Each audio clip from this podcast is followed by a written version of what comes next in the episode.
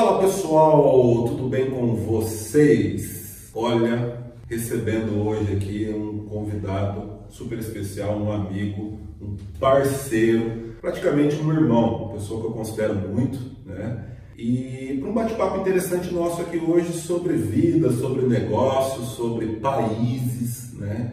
Principalmente ele, o Andrew Balarim, que veio recentemente do Canadá nos visitar, e, enfim, está passando uma temporada para cá.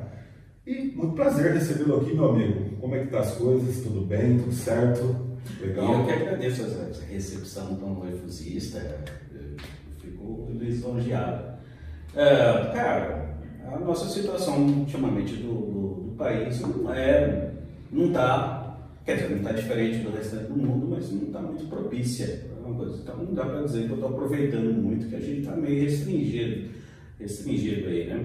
Mas é muito bom rever os amigos, estar tá perto da família, estar tá aqui. E eu estou para te contar uma, uma, algo que eu estou conversando com a minha família.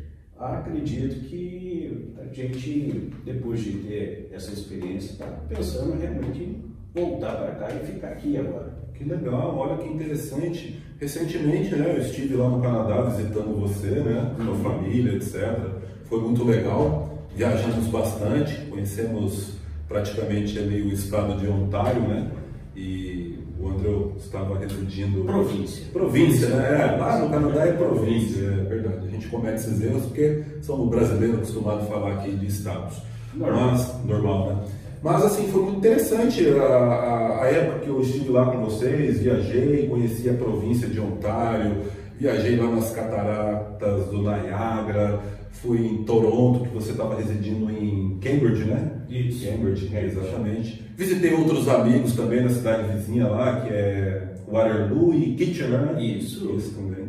Foi legal, né? E assim, eu quero, eu quero perguntar algumas coisas para você com relação, porque você, né, você está no Brasil agora, a gente tem andado bastante aqui, falado de negócios, você tem acompanhado um pouco do, do, do meu trabalho com o método Lote, e eu me lembro que quando estive lá, teve algumas curiosidades que o Andrew me apresentou a respeito do parcelamento do solo urbano, as diferenças entre Brasil, América do Norte, Canadá, etc.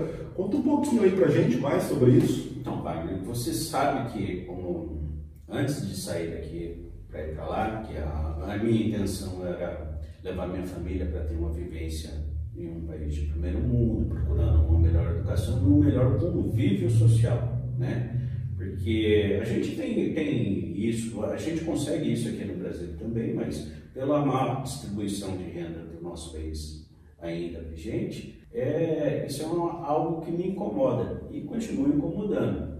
Então, levei minha família para lá. Era um lugar, um lugar que eu só tinha ido a passeio, não tinha morado lá ainda, mas eu fui para lá e pensando assim, como já era da área de loteamento, a família tinha loteadora, incorporadora e construtora, eu assim, ah, e eu sabia por por outras pessoas que o mercado lá imobiliário era algo muito rentável, eu falei, sabe, vamos para lá, vamos ver, se, se der certo, eu continuo nessa área. Tendo experiências, né? É, é. Um café, uma água para mim, por favor. É. Aí, ah, como é que a gente programou isso assim? A minha esposa é jovem, né? E idade de, de... Muito obrigado. Idade de estudo ainda. Então a gente se propôs que ela, que ela fosse para lá, nós fosse para lá, eu iria estudar, fazer um, um, novo curso lá na universidade. E eu ia ter esse tempo para é, sentar a família, ver que, onde é que eu poderia me encaixar melhor lá. E chegando lá eu descobri que é, o quão é, é organizado e estruturado o mercado imobiliário, tanto na parte de é, implementação, como na parte de venda, né? a parte de, comercial. comercial dele. Uhum, né? Uhum. E é muito nichadinho. Cada, cada pecinha lá, cada pessoa faz uma parte e, e é uma rede, uma cadeia de processo muito grande. É, eu vi isso até em restaurantes lá, né? Por exemplo, você chega num restaurante é, aqui no Brasil, fora dos grandes centros principalmente, mas nos grandes centros também acontece isso, e você vê o cara do caixa servindo, né? Você vê a pessoa que serve comida servindo bebida. Lá não, lá na maioria dos lugares, quem serve bebida serve bebida, quem serve comida serve comida. O garçom atende 3, 4, 5 mesas, o outro garçom vai atender as outras 3, 4, 5 mesas. E isso se replica para todo o setor né, da, da, da, economia, né? Interessante. E no parcelamento do solo você observou isso também. Exatamente. Aqui, é, a minha família tem um, uma origem simples, né? Então ela começou pequena, começando, começou fazendo as coisas sozinha, é, sozinha e às vezes com algum parceiro. Era bem diferente, assim, a, a ideia que eu tinha lá. Lá o Canadá se mostrou para mim como um local que você precisa estar tá atrelado a grandes corporações ou a, a, uns, a grandes parceiros, porque a cada etapa do processo lá tem muitas, hum, como é que eu diria isso, requisições. E se você não é certificado, se você não está é, apto e eu, quando digo apto, é, você tem que ter estudado para isso, você tem que estar regulamentado para isso, você tem que assinar isso lá, você não faz. Diferente daqui, né? A gente, às vezes, a gente vê muito comumente isso, principalmente em cidades pequenas, né? É, o, proprietário da gleba tem uma área, chama um amigo que é engenheiro, aí junta mais dois, três sócios ali, etc. E acaba fazendo um parcelamento solo, às vezes dá muito certo tal, mas o que o Andrew está dizendo aqui pra gente, que no Canadá essas questões são extremamente profissionais, né? você não consegue montar muito. Wagner? É, uma, uma, uma casa no Canadá, você consegue ter acesso a um livro dela como se fosse um, um manual de um carro. Quando você vai lá e retira um carro da agência, você sabe quando ele foi fabricado, quando foi, como é que ele, ele saiu da, da, da, concessionária, tem as revisões, tem as manutenções programadas, tudo. As casas do, do Canadá têm um livro desse também. e elas têm, e, e, e, que conta a história dela, de como foi feita, de onde saiu, para onde foi, e também está ali dizendo as manutenções que são necessárias e no tempo, e vai ser cobrado isso. Vai ser a, a, a prefeitura lá vai cobrar essa manutenção. Vai chegar um determinado momento que, por exemplo, você sabe que aqui é, a gente tem é, desgaste, né? Se você mora numa casa, se você tem o uso dela, você tem um desgaste. Então, assim, às vezes você tem que trocar um piso, você tem ação do sol no seu telhado tal. Lá acontece a mesma coisa. Como lá você tem sol, chuva, neve, bastante neve também, tem um determinado tempo que o seu telhado ele vai requisitar uma troca, vai uma, se você ainda mais se você não estiver fazendo as manutenções periódicas dele.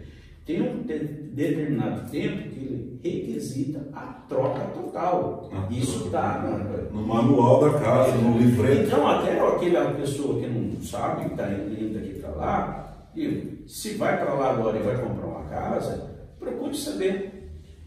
Olha, como, é que, é, como, é que, como é que está a história? Porque você pode estar comprando um imóvel que no ano seguinte vai ter vários requisitos de manutenções.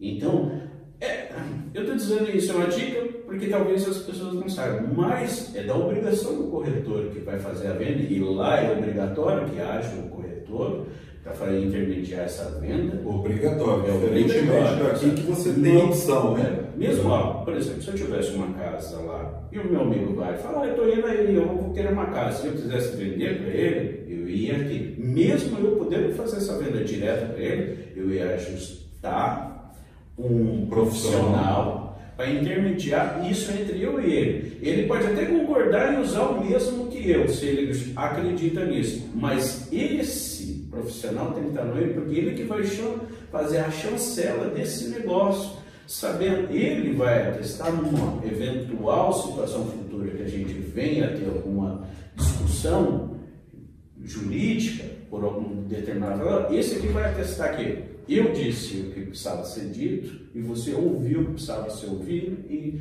foi tudo com lisura. Uma fé pública. Essa, essa pessoa aqui, na, na, no questão de imóveis, ela é obrigatório que ela esteja lá e fa, faça esse negócio acontecer. E, além do mais, esse profissional é também o que vai fazer essas perguntas para mim. Assim, como ele vai querer saber, eu tu quero vender minha casa para você? Ele vai falar, a gente precisa levantar. Às vezes, acontece o imóvel é meio novo, ainda as pessoas têm o portfólio da casa ah, presente ainda. Mas às vezes é só requisitar na prefeitura que o histórico dela está lá.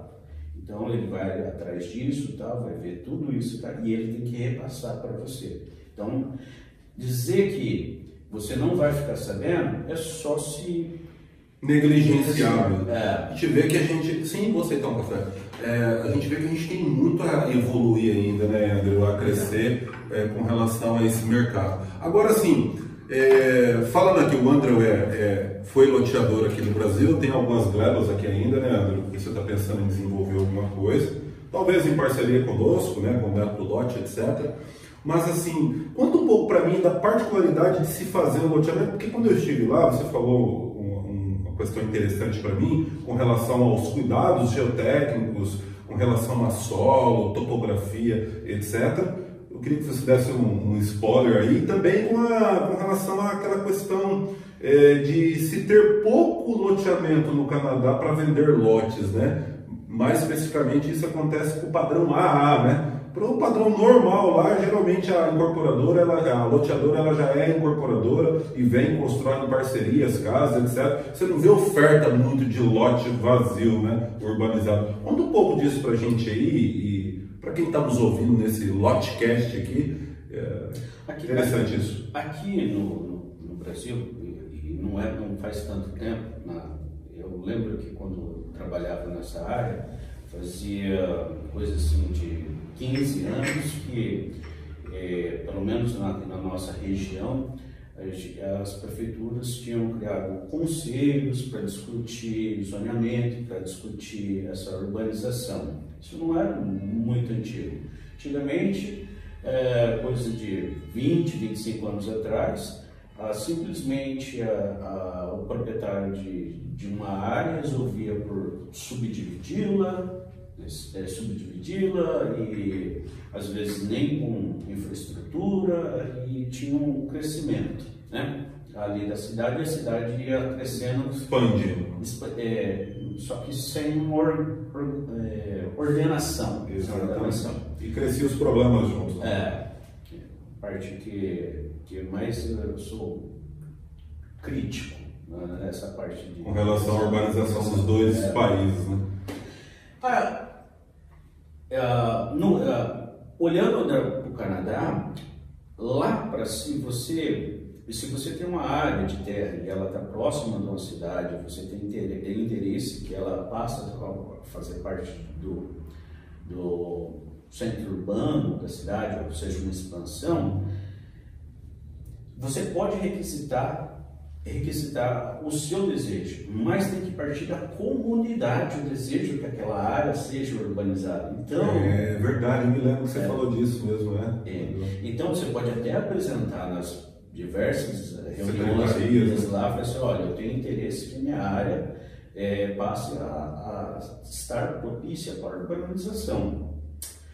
E o, o que a, os órgãos lá responsáveis vão fazer é comunicar a região ali, e, e existem muitos é, conselhos segmentados, porque as regiões lá são separadas e tem, são como se fossem centros sociais, que são apêndices da, da própria organização pública, que tem uma biblioteca, que tem um, que tem um, é, um centro de convivência.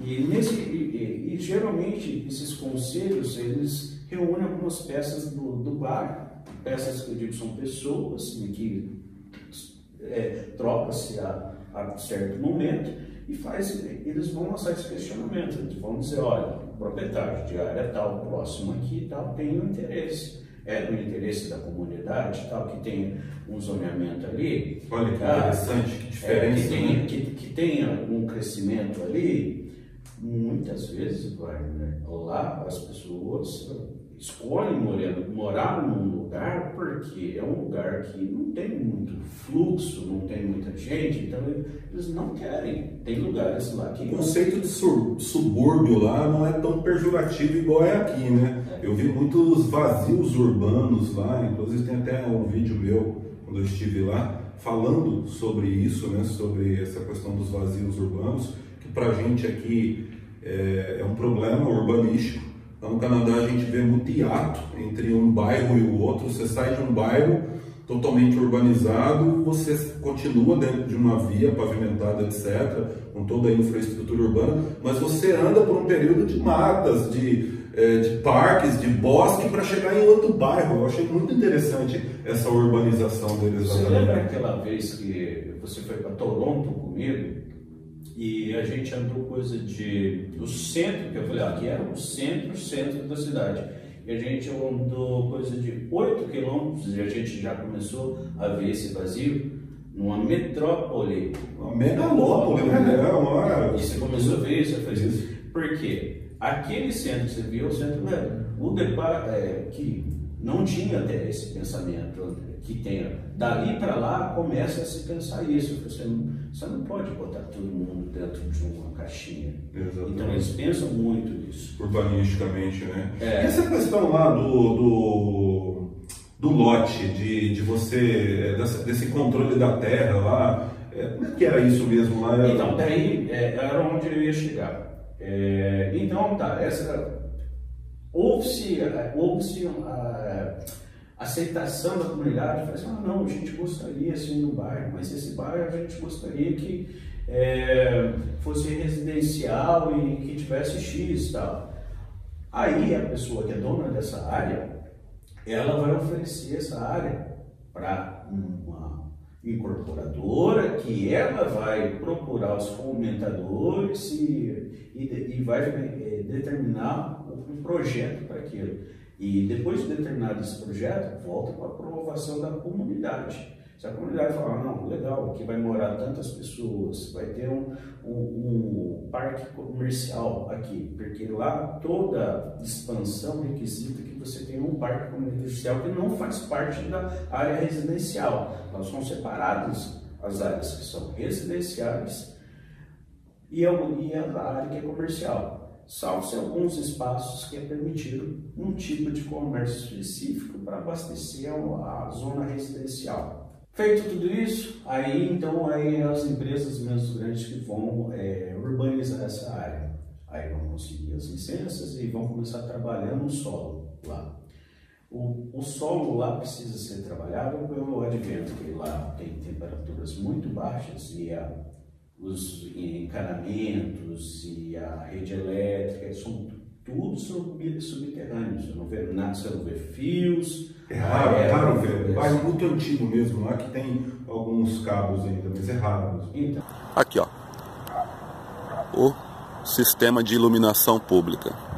Entre um poste e outro, como você vê ali no fundo, não tem fiação. Isso mesmo. Não tem fiação, né? E é tudo subterrâneo. Tudo subterrâneo.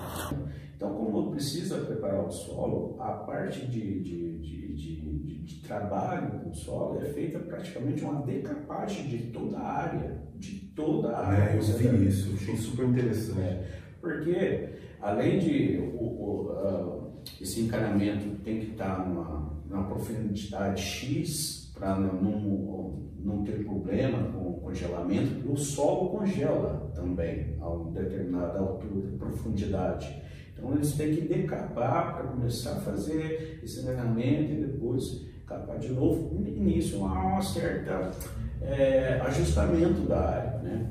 E o que eu acho mais, o melhor, tá certo, é que o Canadá é quase, tirando o lado oeste, que temos montanhas, do meio para do meio para o lado leste, você tem muito planície, mas não é permitido é, é, também construções, se você tiver uma porcentagem de declive no terreno, muito. É, eu vou dizer Aqui é 30%, mas eu, eu acho que lá é menos, é, é, é menos. É, assim, uhum. Tirando algumas coisas mais antigas lá, hoje em dia é menos.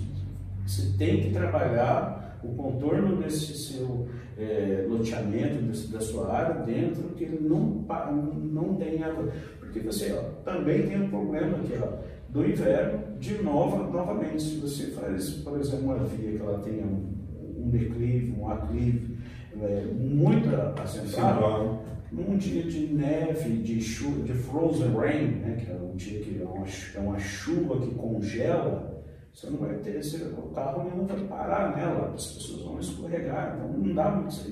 É tudo bem pensadinho. Bem lá. pensado. Essa, essa supressão, vamos dizer, de solo, eles tiram aquela primeira camada e eles levam para o sítio, é isso? Na que é aquilo lá, que é uma, é uma terra produtiva, como é que é aquilo? Eu não me lembro muito mais dessa, dessa daquele bate-papo que eu tive com o engenheiro lá. Na verdade, o que eles fazem é, eles acertam uma área fazem um, um monte, né? Retiram essa água, deslocam para termina, fazem as coisas que precisam ser feitas né? e voltam para essa outra área. Às vezes acontece uma sobra. Uma sobra. Quando acontece essa sobra, é, como é, uma, é a faixa produtiva do solo, onde teve a, a, a decomposição do material orgânico, plantação e tal, tal, então é levada para uma área. Uma compostagem. Exato, é levada para uma área que vai ser usada para isso. Olha que interessante. É, eu lembro, tem um vídeo que eu, eu, no nosso canal do YouTube, que eu falo um pouco disso, até agora eu não me lembrava. Interessante aqui rever esses conceitos. E da questão das casas lá, depois que está pronto, né, eu vi que o pessoal já emenda um monte de casa. Acaba ali a pavimentação, todas as, as infraestruturas básicas, assim como a nossa. E a diferença, né, que a rede de energia elétrica também, todos os outros componentes ficam subterrâneos.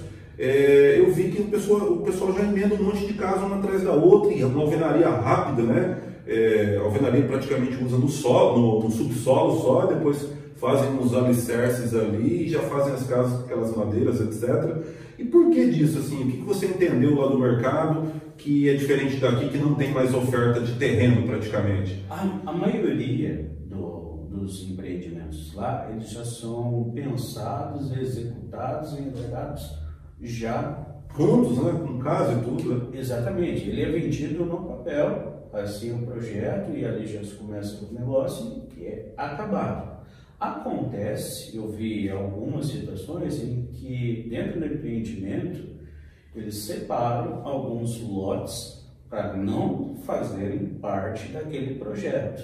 Esse lote vai ser vendido como lote, mas e geralmente está numa super quadra, né? Que eu vi lá. É, não fica no meio aquele lote vazio das casas, fica uma quadra é, afastada. E ele vai ser mais caro. É. Porque justamente com a pessoa que tem interesse de sair, porque as casas, as casas lá são ótimas, mas elas estão dentro de.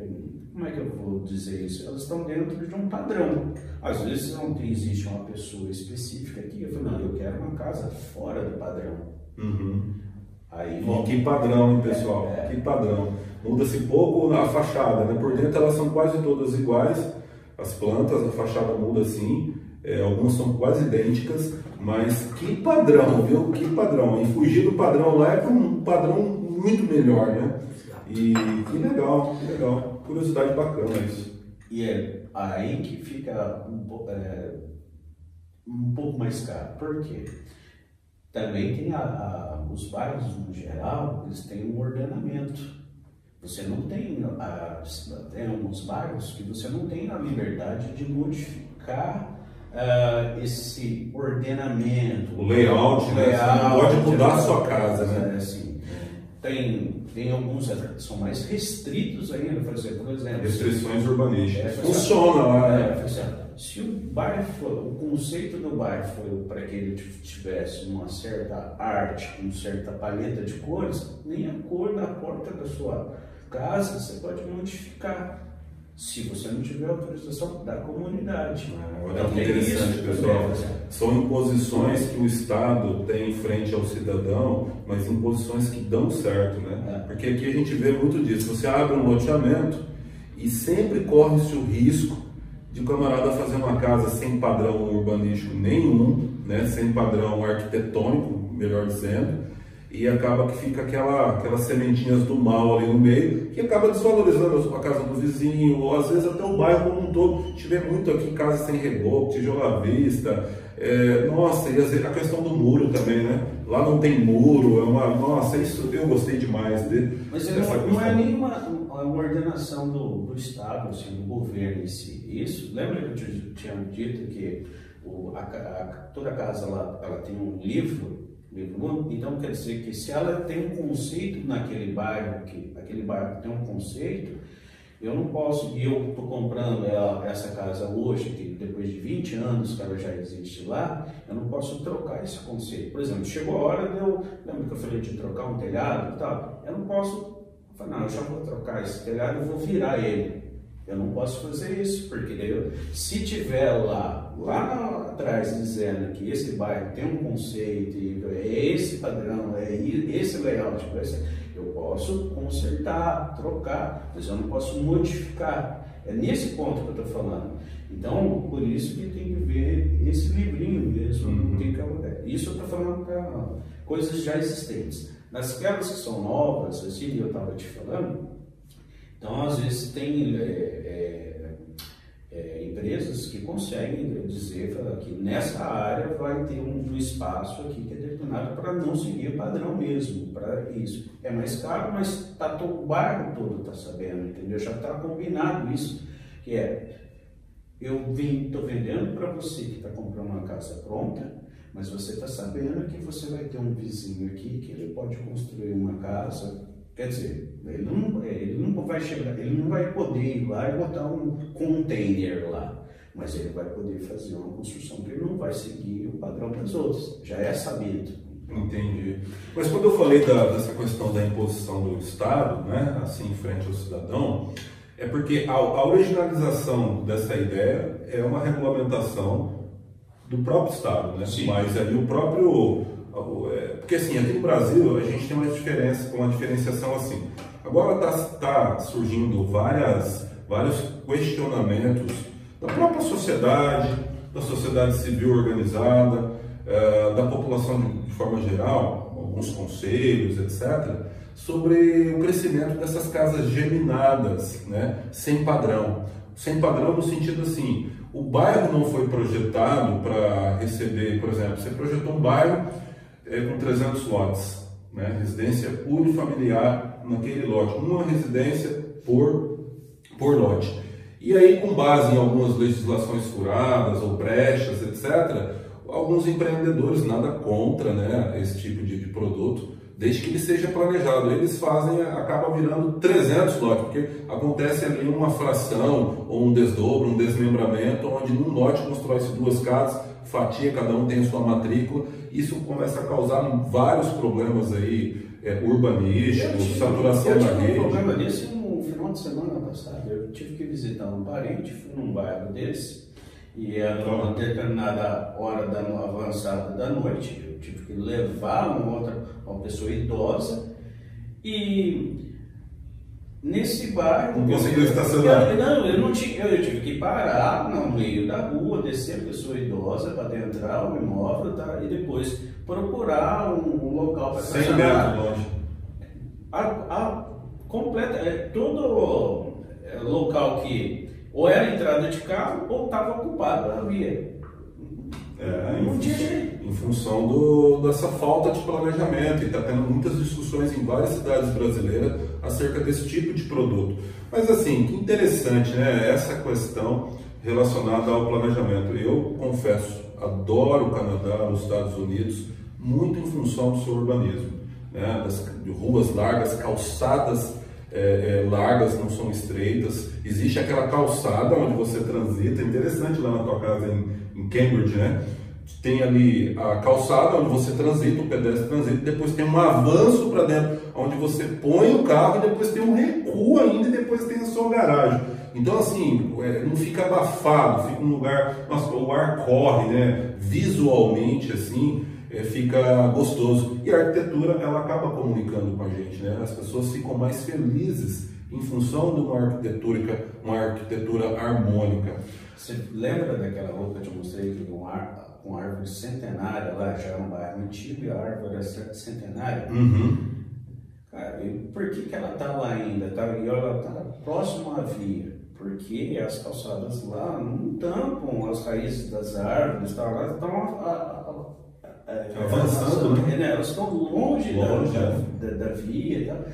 Permite que a planta fique saudável por Por vários anos, né? Isso é dar uma chuva, é árvore para o chão, mas problema com fio. né?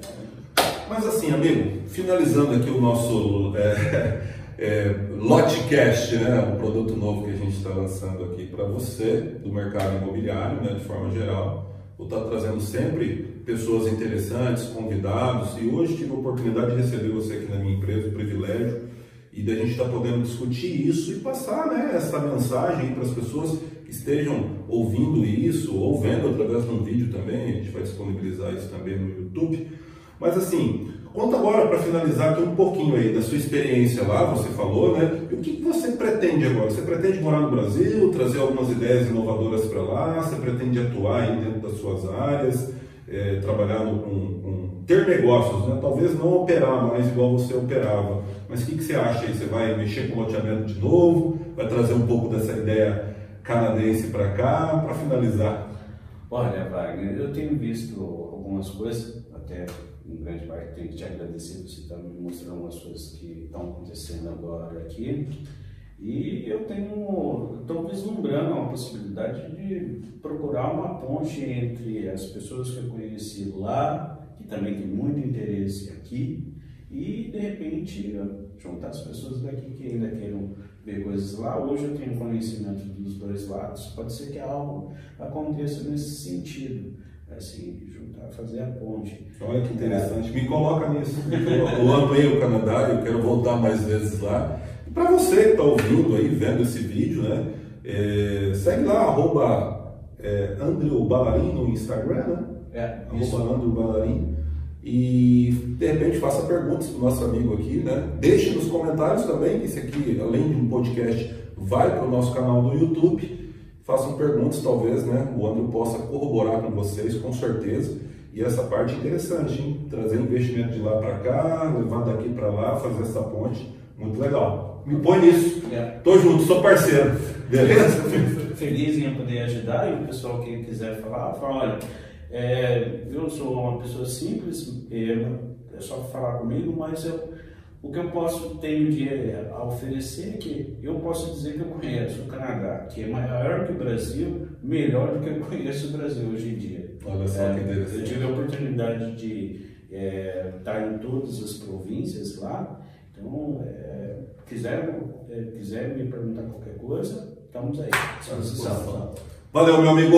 Chegamos ao fim de mais um Lotcast. É isso aí, pessoal. Sucesso nos seus negócios, nos seus empreendimentos. Obrigado, meu irmão. Eu Valeu. Agradecido mesmo. Agradecido.